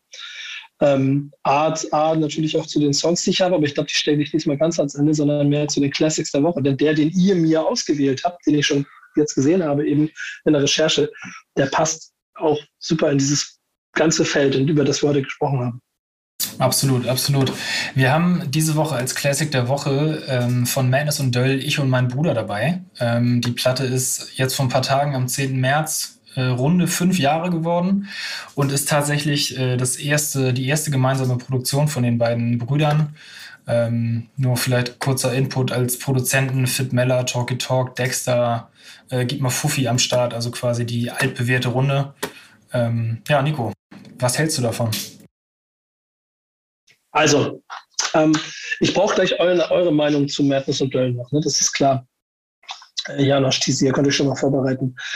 Ich finde diese Platte und damit dann auch die beiden ähm, sind auch ein super Beispiel für relativ konsequent seinen Weg gehen, relativ wenig auf das geben, was drumherum passiert, ein starkes Selbstbewusstsein, also eine Rapper-Ehre zu haben und eine klare Identifikation, aber auch ähnlich viele äh, Stöcker immer im Weg liegen zu haben, um nicht durchzustarten, sei es eigene Dämonen oder aber auch fehlende Konsequenz in der im, im Produktdenken, so wie man es äh, ja heute äh, immer gerne sagt. Wenn ich an meine private Playlist gucke, dann gibt es von diesem, von diesem Album auf jeden Fall ein, zwei Songs, äh, unter anderem natürlich auch der Titelsong, weil da diese schöne Stieper Twins äh, Referenz drinsteckt mit Ich und mein Bruder, das wollte Weltwunder kleben aneinander wie im Sommer frische Puddingplunder. Schöne Grüße an die Stieper Twins. Ähm, aber auch die EP-Sachen der beiden. Und ich glaube, Döll mit so eigentlich jeder Release, da mache ich keinen Hehl draus. Äh, bin ich ein riesengroßer Freund von all dem, was er da macht, weil ich den Typen so gerne mag, weil ich ihn über die Gespräche, die wir hatten, auch immer persönlich kennengelernt habe. Madness sein Bruder, genauso ein cooler Typ. Das Umfeld, in dem sie arbeiten, mit den Leuten, mit denen sie zusammenarbeiten, da ist irgendwie so, man gut erkennt gut. Ähm, und ich glaube, damit haben sie einen Status erreicht, der nicht wegzuwischen ist, so formuliere ich es mal. Also du, du, kannst, du kannst sie nicht mehr aus der Geschichte weglöschen. Ähm, sie werden aber genauso wenig in den großen Playlisten stattfinden wie zum Beispiel unser Gast heute, äh, Tizi. Und ähm, ich glaube, irgendwann über den Weg auch ein, ein Frieden damit oder vielleicht auch ganz glücklich darüber sein, weil man halt sich ein bisschen gegen Konventionen äh, anlehnt. Es ist ja auch ein Teil des Images, ne? Muss man ja, ja auch sagen. Also wenn man, wenn man eine ne, Madness-Platte hört, dann, dann, dann ist es ja zu äh, 50 Prozent äh, ich bin eine Gude, äh, hessische Bub, äh, ich und mein Bruder äh, und ähm, ja, wie du sagst, gegen die eigenen Dämonen kämpfen und auch gegen alles, was einem im Business in den Weg geräumt wird, kämpfen. So. Und das ist ja auch Madness-Attitüde, so. Ohne das wäre ja, weiß ich nicht, was man dann, was, was gibt's dann zu erzählen noch so? Ja. Ja, also er hat es ja über, über die letzten Pla beiden Platten auf jeden Fall auf eine ähm, entspannte Art und Weise geschafft, einfach so ein bisschen äh, über sein Älterwerden, sage ich mal, einfach über, über sein Ich so ein bisschen zu erzählen. Und das ist halt, glaube ich, einfach das, was dann so.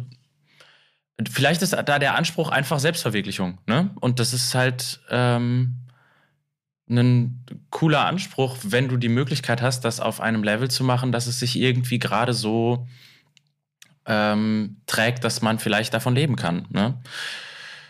Äh, und diese Platte mit Döll zusammen ist allein wegen des Outros, finde ich die so krass. Ähm, eins, eins der ähm, stärksten Deutschrap-Outros. So überhaupt, würde ich beinahe sagen. Warum? Beschreib es für die Leute, die es nicht kennen. Soll man sich anhören. Oh. Äh, ganz ehrlich, es ist also, ähm, glaube ich, das Sinnvollste äh, da. So. Na gut, na gut, na gut, na gut. Sie, ähm, sie arbeiten sehr schön ähm, auf, ähm, was die Dynamik zwischen den beiden so besonders macht, finde ich. Ich finde es auf jeden Fall eine sehr, sehr, schön, sehr schöne Klassik, den ihr hier ausgewählt habt. Also vielen Dank dafür. Höre ich jetzt auch gerne mal wieder rein. Es gibt zwei schöne Stichworte, die hier zwischendurch gefallen sind. Das eine ist gegen Dämonen kämpfen. Und das andere ist quasi, es gehört ja auch zum Image. Was hat man denn, wenn man dieses Image nicht mehr hat? Auf einem Weltstar-Niveau hat das in meinen Augen auch der Künstler, den äh, du, Tizi, hier mit in die Runde wirst mit deinem Classic. Äh, aber sag du erstmal, wen du ausgewählt hast und warum. Äh, Eminem Marshall Mathers LP. Weil das das erste ist, was mir in den Kopf gekommen ist. Ich gehe ganz gerne mit dem ersten, was mir äh, einfällt. Und weil es, also es hat jetzt nichts mit Genregrenzen zu tun, ne? Aber wenn es so Classic oder es, das war ja auch der ähm, Dings war ja auch, was mich mit am meisten beeinflusst hat, so. Und auf jeden Fall war es das. Also, ich glaube, hat mir auch so ein Stück weit Rappen beigebracht, weil, mhm. weil ich immer viel so durch auswendig können und auch als kleiner Bub schon so, wenn, wenn meine Schwester irgendwie eine CD hatte und die hatte ein paar Eminem-CDs äh, liegen, dann habe ich das auswendig gelernt. So. Und dann konnte ich noch, bevor ich Englisch konnte, konnte ich dann den, den Text äh, auswendig von The Real Slim Shady oder so oder ähm, hier und da. Und deswegen hat mich das natürlich auch in, in Flows äh, übelst gelehrt und was man machen kann und wie der rappt, wie auch zwischendrin, der reimt ja in den Zeilen, also der reimt ja in den Reimen so und dann auch noch doppel, doppelsilbig so. Das ist ja die, die, die höchste Reimkunst eigentlich. Ein Eminem-Song zu hören, ist eigentlich der größte Spaß, finde ich, den man in der Rap-Musik haben kann. Also bei mir ist das so, wenn ich das höre, dann habe ich Spaß von Anfang bis Ende und äh, auch noch mit einer der letzten, die so drei Verse gerappt haben und wo der dritte Vers immer noch bei Stan ja sogar vier. Vier Verse, Alter. Und es war im Radio so. Ich weiß nicht, ob mhm. die Radioversion auch vier Verse hatte, aber auf jeden Fall hat man das einfach gerne gehört, weil es einen so entertained hat, schon ohne dass ich Englisch konnte, hat, haben mich die Flows einfach so entertained, dass ich da einfach dem so gerne zugehört habe. Auch die Adlibs King, einfach schon diese. Ja, Mann. Hey, hey. So einfach die Adlibs sind einfach schon Killer, Alter. Boah. Ja, voll. Also auch bei dem, äh, wenn du so Stan jetzt nennst oder so, du hast halt einfach dieses das ist so geil emotional, clever arrangiert alles. Das macht richtig Spaß, sich das anzuhören. Ich bin da voll bei dir. Ja. Sehr, sehr schön. Ich, ich finde ich find ihn deshalb aber so interessant auch für ähm, die Punkte, also weil ich glaube, die eigenen Dämonen sind der Grund, warum er so erfolgreich geworden ist, dass die, dieses, diese, diese Motor oder dieser, dieser Hass, dieser Trieb, der da drin war, der war so groß, dass daraus diese Maschine und wahrscheinlich technisch einer der größten, vielleicht der größte Rapper aller Zeiten daraus entstanden ist. Das ist aber in meinen Augen der Fluch, der ihn auch bis heute verfolgt. Denn wenn du an bestimmten Stellen, also ich mag so Live-Performances wie beim Super Bowl, das war was anderes. Das hatte irgendwie, das, da, da hat er dann einfach Weltstar-Niveau, wie er da steht. Jedes Album, das ich höre, ähm, oder ich gehe noch einen davor, dieses Feature, das ich in den Jahren immer wieder höre, finde ich, ist dann wieder krass, weil er einfach jeden, also über Dekaden, jeden anderen auf dem auf dem Song mit zersägt hat und es immer so war, okay, der Chef am Ende erzählt nochmal, wie es richtig funktioniert.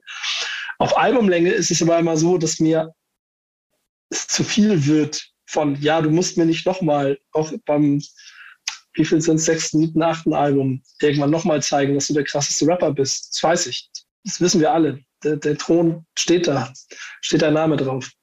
Und ich glaube, das ist das mit dem, mit dem, mit dem Image, ist das falsche Wort dafür, aber mit diesem Gefühl von, dann, da kommst du wahrscheinlich aus dieser Rolle nicht mehr raus und dann müsst du wahrscheinlich mal irgendwas aufbrechen. Vielleicht muss das auch nicht sein. Ähm, die Legacy ist damit trotzdem unantastbar. So, auch wenn ich nie der größte Eminem-Fan war, wenn ich auch nie der größte Fan seiner Alben war, aber ähm, den Hut davor ziehe ich natürlich. Da gibt es auch keine Diskussion darüber, welchen Einfluss dann auch so eben auch dieses Album hatte auf jeden, der danach gekommen ist. Hört ihr noch die neuen Alben von ihm an, so richtig? Jedes, jedes Mal wieder. Und dann, und dann warte ich darauf, wenn Janosch Beckspin bei uns in der Gruppe erzählt, dass äh, Eminem doch bitte aufhören soll, Alben zu machen. Oder wird es mal letztes Mal geschrieben, was weiß ich nicht. Nee, ich auch nicht mehr. Mhm. Irgendwie ähm, ein bisschen hier und da höre ich mal rein. Aber es hat nicht mehr den gleichen Charme für mich irgendwie. Ich habe mich auch jahrelang gefragt, was ist, was ist passiert so. Äh, weil ich finde, seine Stimme klingt auch nicht mehr wie früher. Ähm, klingt so ein bisschen härter und, und so ein bisschen gebrüllter irgendwie. Äh, und früher klang alles so leichtfüßig und es hat vielleicht so ein bisschen damit zu tun, und ich glaube, es war ähnlich auch bei, bei, bei 50, wenn man dann diesen, äh, wovon man jahrelang getrieben war, vielleicht von diesem äh, äh, unbedingten Willen, es zu schaffen. Und wenn man es dann geschafft hat, dann ist vielleicht auch ein Großteil von der, von dem Antrieb, aus dem man es angefangen hat, weg. Und man hat irgendwie diesen Drive dann auch in der Stimme nicht mehr. So, ich fand so 50 Sachen nach Curtis zum Beispiel. Also Curtis war noch das letzte Album, was cool war, war geil mit so, mit dem Justin Timberlake Feature und so. Ähm, aber so bei Get Rich or Die Trying, so, da hat er den Hunger gehabt, da hast du das gehört, von Anfang bis Ende. Oder das letzte Eminem-Album war dann Curtain Call, glaube ich, oder Encore oder so, wo man das noch gehört hat, so. Äh, und dann irgendwann ist es aber verloren gegangen. Ich frage frag mich immer, womit hängt es zusammen? Was ist das in der Psychologie oder keine Ahnung, dass, dass das verloren geht so. Das, und manche schaffen es aber. Ein Kanye oder ein Jay-Z oder so, die schaffen das, das beizubehalten. So, was, was haben die mehr oder wo sind die universeller als jetzt so ein Eminem oder ein 50, die es irgendwie, okay, Eminem schafft den Erfolg noch aufrecht zu erhalten, aber irgendwie nicht mehr diesen alten Charme aus dem, der schafft es nicht mehr Lieder zu machen, die mich fesseln. So, genau. Ich, ich, glaube, ich glaube, ich definiere alles über Hunger. Mhm. Und wenn dann Hunger riesengroß ist, und das hast du auch überall sonst auch, dann, dann wird das erste Ding eben halt immer so. Das ist der Grund mit, mit halt dieser ersten Releases, der ersten großen, zack. Und dann wird es schwierig, das zu toppen. Und daran scheitern in der Regel alle. Wenn du aber vielleicht deine Herangehensweise eine andere ist, und das ist, glaube ich, das Jay-Z-Thema vielleicht auch, der das ja immer wieder geschafft hat, sich auch zu verändern und andere Einflüsse mit in, in seine Musik und sein Schaffen und eine Idee, wie er sich als Künstler inszenieren möchte, mitgelassen hat, dann kannst du schneller Dekaden überstehen und hast auch nicht so viele Abfälle. Ich glaube, ich glaub, du hast, keine Ahnung, in einer, in einer Eminem oder in einer Nas Vita hast du größere Gefälle, als es vielleicht in der Jay-Z Vita hast du aus dem Bauch gesprochen. Und bei Kanye ist das ja, also ich glaube, das ist nochmal ein anderes Thema. Ne? Das ist einfach noch mehr Künstler und damit noch mehr auf einer, in einer Ebene schweben, wo vielleicht vieles von den normalen Automatismen nicht greift, weil ja, ich habe Geld. Ähm, ich weiß nicht, wie viel ihn das getriggert hat am Ende und ob das die Karriere aufgefressen hat, was sie an anderen Stellen gesehen haben. An Eminem mhm. ist halt ein krasser Handwerker, ne? Also so, der ist halt in dem Sinne, ähm, der hat gelernt oder, ne, oder vielleicht hat er es nicht nur gelernt, sondern auch einfach ein krasseres Verständnis dafür, wie man Worte miteinander verbinden kann. So. Und in dem Sinne ist er halt einfach jemand, der das irgendwie ja, als Handwerk gut anwenden kann. Und das andere, was einen dann vielleicht so ein bisschen verloren hat, ist dann irgendwie das Emotionale. Ne? Also, ähm, dass der, keine Ahnung, vielleicht irgendwann diesen, diesen Anarcho-Wahnsinn, äh, der das Lustige und Charmante der ersten, let's say, drei Alben oder so, die über ähm, Aftermath kam das raus, ne? Glaube ich ähm, mhm. kamen, irgendwie, die, die, dann so das ausgemacht haben. Es wird sich halt einfach irgendwas äh, in seinem Leben so verändert haben, dass er dieses Handwerk zwar noch abrufen kann, aber ähm, nicht mehr diesen, diesen Irrsinn und dieses ähm, das übers Ziel hinausschießen und dabei trotzdem noch irgendwie was treffen. Weil jetzt habe ich häufig das Gefühl, er will übers Ziel hinausschießen, aber er trifft halt auch irgendwie nichts mehr. Das ist dann einfach nur noch die, die Provokation ins Leere manchmal. Hm. Weiß ich aber nicht. Also ich habe dafür die neue Musik zu, zu wenig gehört auch. Na, mal gucken.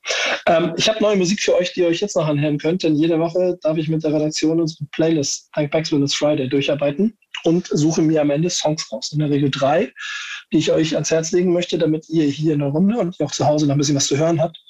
Äh, diese Woche habe ich drei plus eins daraus gemacht, ähm, weil es am Ende ein Thema gibt, das ich, äh, also da ist der Song gar nicht so wichtig, sondern eher das Thema, was ich, was ich daran so wichtig finde. Ich fange aber mal mit dem äh, ersten Song an oder genau genommen kann äh, Yannick mal ein bisschen auch zusammentragen, weil ich neige immer dazu, dass ich die ganzen Fakten, die wir dazu haben, immer gar nicht benutze. Deswegen Yannick, erzähl du mal ein kleines bisschen zum ersten Song von Disaster. Genau, Disaster und Jugglers, Lia, ähm, am Freitag neu rausgekommen. Man könnte es wahrscheinlich als den etwas anderen Liebessong betiteln. Ähm, Disaster beschreibt da eine sehr starke Frau, die er bewundert.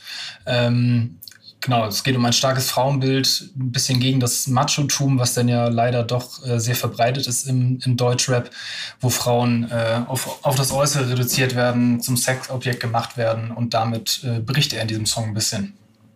Gutes Ding, ehrlicherweise, allein von der Herangehensweise und gerade da hat Disaster, glaube ich, in letzter Zeit schon oft ganz gute Statements in verschiedene Richtungen gesetzt, deswegen auf jeden Fall eine Hörempfehlung von mir. Äh, die, die zweite ist ein bisschen im Untergrundkram hier, ne? Absolut absolut. Ähm, Trackpack Dichter Nebel. Ähm, ja. Features von Classic der Dicke, MC René, Nali, DJ Cutrock. Ähm, genau, die Hook von Nali gesungen. Äh, Figo Brasilewitsch auch co-produziert. Ähm, also kunterbuntes Potpourri sozusagen. Ja, Trackback ist ja das, das äh, Label von Figo Brasilewitsch. Ähm, nur Liebe für ihn und für das, was er da macht. Ich glaube, äh, Jana Schütze bestätigen, Deutschraps Nummer 1 Boom-Bap-Produzent? Da, da weiß ich es nicht. Ich ähm, müsste ich, da, ich weiß es nicht. Keine Ahnung. Okay. Vielleicht. Ähm, aber auf jeden Fall einer der besten, mit Sicherheit. Genau, Dankeschön. Das ist sowas in der Form, wollte ich hören. Ähm, ich mag die Nummer, ist halt genau aus dem ähm, äh, Genre oder aus der Welt, wo ich normalerweise mit Dano Bass viel unterwegs bin. Äh, freue mich aber auch, das hier mal unterzubringen. Besagter dritter Song, habe ich eben schon kurz angedeutet, Alligator nicht adaptiert. Genau, eben schon kurz drüber gesprochen. Typischer Alligator-Song, äh, relativ viel Selbstironie dabei. Es geht um eine Vater-Sohn-Beziehung, ähm, die schönen Seiten dabei, aber auch die Schwierigkeiten, die das mit sich bringt. Ähm, überfordert sein in der Vaterrolle. Ähm, genau, das ist Alligator, nicht adoptiert. Ey, ich, ich habe so viel Spaß an diesem Song gehabt. Ich weiß nicht, wenn ihr noch nicht gehört habt, hört ihn euch mal an und hört auch noch ein zweites und ein drittes Mal, damit ihr ein bisschen versteht, was er mit den Zeilen erzählt. Ähm, ich mag das. Und auch wenn ich nicht äh, der handelsübliche Alligator-Fan oder Konsument sein werde, wahrscheinlich, aber genau die, die Nummer hat mich hart, hart getriggert. Letzte plus eins, normalerweise mache ich immer drei, ist eigentlich auch mehr ein, das ist ja fast eher a cappella, was da passiert ist. Syllable Spill mit Wir sind mehr. Ähm, ja, Janik, vielleicht ein paar kleine Fakten dazu. Ähm, relativ kurzer Song von ihm. Ähm, man muss sagen, leider beschäftigt er sich wieder mit dem Thema Rassismus. Ähm, wichtig, dass er das macht, dass er da immer wieder seine Stimme erhebt, berichtet ähm, über seine Erfahrungen mit Rassismus, den Hass, den er am eigenen Leib äh, erfahren musste. Ähm, ja, man kennt ihn relativ laut, relativ viel Wut in der Stimme. Ähm, der Beat passt da wunderbar zu, ähm, wirkt relativ bedrohlich. Ähm, ja, leider ein Dauerthema. Es ist ja in dem Thema auch, noch, auch noch das Dauerthema, weil es immer noch um Tracksrunner geht, weil er in diesem Song die, äh, den Anschlag auf den Wagen der, äh, sein, seiner Schüler oder der, seiner, seiner Schüler ähm, thematisiert und die Situation drumherum. Wirkt auch fast mehr wie so ein Intro. Ähm, aber hier geht es mir einfach nur darum, dass jeder da draußen bitte noch einmal zuhören soll, was Syllabus Bilder erzählt, denn das ist tagtäglicher Rassismus, den er widerfährt, mit dem wir in, in, der Breite nicht so viel zu tun haben, wo wir aber nicht die Augen vor, äh, verschließen sollten, wie vor vielen anderen Themen auch, die in unserer Gesellschaft passieren. Dieser Song war nur ein Grund, warum ich es hier noch mit reinhaben wollte. Wir haben noch äh, einen Klassik der Woche, den ich äh, von euch beiden gerne hätte, zum Ab äh, von, von Janosch, den haben wir nämlich noch vergessen, ähm, dass du uns auch noch einen mit auf den Weg gibst und dann schließen wir die Runde. Dann äh, meine Stimme ist auch langsam wirklich weg. gibt, gibt tatsächlich sogar einen Überschneidungspunkt äh, zu Teasies. Und zwar, dass Paul Rosenberg ähm, Manager ähm, während dieser Platte war von Danny Brown. Also ich habe äh, Atrocity Exhibition von Danny Brown mitgebracht. Ähm, auch tatsächlich, weil es so ein bisschen, ich habe das Thema zur Sendung bekommen und das war so die erste Platte, die mir eingefallen ist, von denen, die ich so liebe und die ich irgendwie auf äh, Platte relativ gerne höre und die mich seit sie rausgekommen sind äh, immer begleiten. Und deshalb ähm, wollte ich das mit reinbringen, weil da so viele ähm, wahnwitzige Samples drin sind, von denen man ähm, nicht erwarten würde, sie auf einer Rap-Platte zu hören. Da ist einfach, das Intro ist äh, ein Sample von Guru Guru aus Heidelberg, ähm, einer Krautrock-Band, die so in so Jam-Sessions mit so, ähm, keine Ahnung, Amondyl, Harmonia und Ken irgendwie groß geworden sind. Und auf einmal findest du das auf dem Danny Brown-Album, der so drei Minuten darüber rappt. Und ähm, da hörst du so ein bisschen raus, dass das jemand, dass, das, dass es diese Platte eigentlich gar nicht geben dürfte in dieser Größe, weil es irgendjemanden bei Warp Records gab, der gesagt hat, okay, das ist absolut sperrig und laut und richtig anstrengend und ähm, wirklich nicht dafür gemacht, ähm, großartig gehört zu werden. Hier sind mehrere 10.000 Euro für teure Videos. Ähm, also das, also so, es ist weird, dass es das gibt und das freut mich sehr, äh, weil es so viel ähm, Spaß macht, sich das über Jahre immer wieder anzuhören weil da so viel Wahnsinn drin steckt. Ey, das klingt aber wirklich wie ein, wie, ein, wie ein persönlicher Abschluss dieser ganzen Runde hier, weil es einfach beweist, es gibt da draußen immer noch genug Menschen und Orte, wo man einfach wahnwitzige Budgets benutzen kann, um Genregrenzen überschreitendes oder nicht konforme Musik zu unterstützen. Wir hoffen, es bleibt so. Wenn wir an dieser Stelle noch den letzten Tipp geben können, das ist interessanterweise du gar nicht so oft angebracht heute, aber TZ Daddy EP die Golden 20er. Jawohl. Die solltet ihr auf jeden Fall auch hören. Ähm, ja. Ich bin gespannt, ähm, wie ich meine goldenen 20er in meinen Memoiren später beschreiben werde. so. Und die goldenen 20er, in denen wir hier gerade stecken. Also ähm, ist auch ungefähr das, worauf es bei der EP hinausläuft, oder? Wie würdest du sie beschreiben?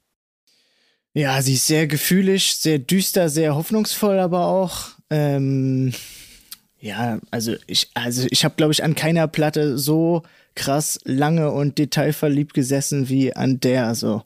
Und obwohl die Songs teilweise auch schon ein Jahr oder anderthalb äh, alt sind, passt es jetzt eigentlich besser in die Zeit als zu der Entstehungszeit, wo sie äh, gemacht wurden. So, das finde ich manchmal so krass bei, bei Mucke, dass dann doch der Release-Termin, wo man sich denkt, so, man scheiße, jetzt fühle ich das doch gar nicht mehr oder so.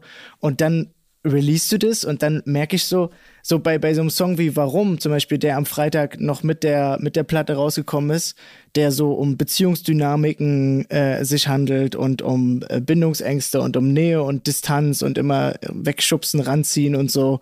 Äh, der, der ist vor anderthalb Jahren entstanden, aber der ist jetzt gerade wieder, jetzt gerade fühle ich mich wieder so, wie in dem, äh, wie in dem Song. Das finde ich immer krass, dass das dann doch so ein, ähm, naja, es hat sowas Wiederkehrendes irgendwie. Das kommt immer zum richtigen Moment irgendwie. Ja, hört es. Es würde mir wirklich sehr am Herzen liegen. Es ist äh, eine sehr schöne EP.